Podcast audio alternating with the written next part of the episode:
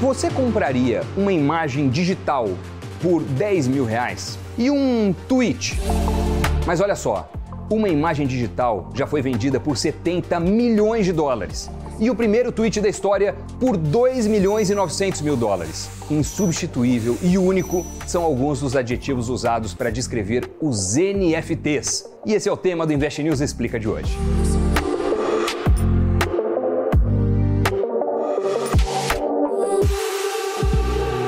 Forma literal, NFT é a sigla em inglês para Non-Fungible Tokens, ou tokens não fungíveis, no bom e velho português.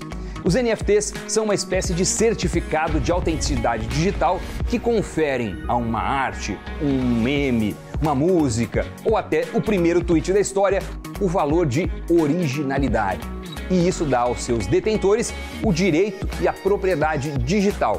O que significa que esse sistema de certificação garante que determinado arquivo ou fotografia sejam únicos no mundo digital, podendo ser multiplicados apenas com a autorização do autor ou criador. Seria como atestar que o quadro da Mona Lisa no Louvre é de fato verdadeiro Mona Lisa e não apenas mais uma réplica entre tantas outras espalhadas por aí. E assim como acontece no universo das artes, os NFTs hoje movimentam milhões de dólares com artigos raros e colecionáveis que são leiloados com a certificação digital. Esses ativos digitais são criados quando um conteúdo digital ou produtos específicos recebem um valor exclusivo por meio da tecnologia blockchain. Agora você pode se perguntar, tá?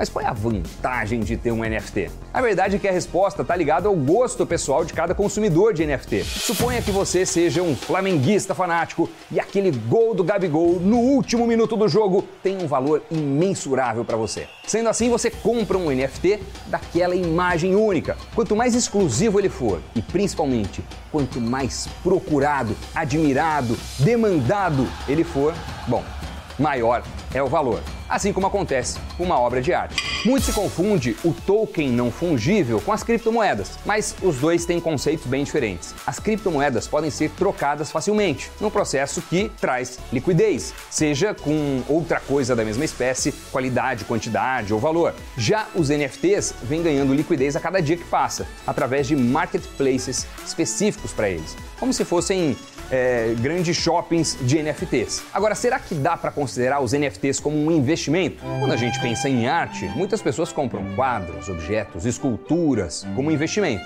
Com NFT, é a mesma coisa. Existem os investidores que compram essas imagens digitais pensando em revender no futuro com lucro. Ainda é muito cedo para entender qual é o perfil de rentabilidade e de risco desse ativo. Mas ao que tudo indica, o potencial é enorme e tem crescido bastante. A questão é que os NFTs podem ser usados de diversas maneiras, seja para criar uma interação com uma comunidade de fãs, como os fãs de tokens de times de futebol, seja para eternizar momentos e por aí vai. Em resumo, o NFT é como um certificado, um atestado de autenticidade, só que digital. E ele pode ser usado em diversos itens, seja em trabalhos artísticos, em elementos virtuais dentro de videogames, moedas digitais, avatares, uh, na música, cards digitais, vídeos, terrenos virtuais e por aí vai. Se até Quentin Tarantino se rendeu à onda dos tokens não fungíveis e promete lançar cenas nunca vistas dos bastidores de Pulp Fiction, esse é só o começo do uso e da negociação dos tokens.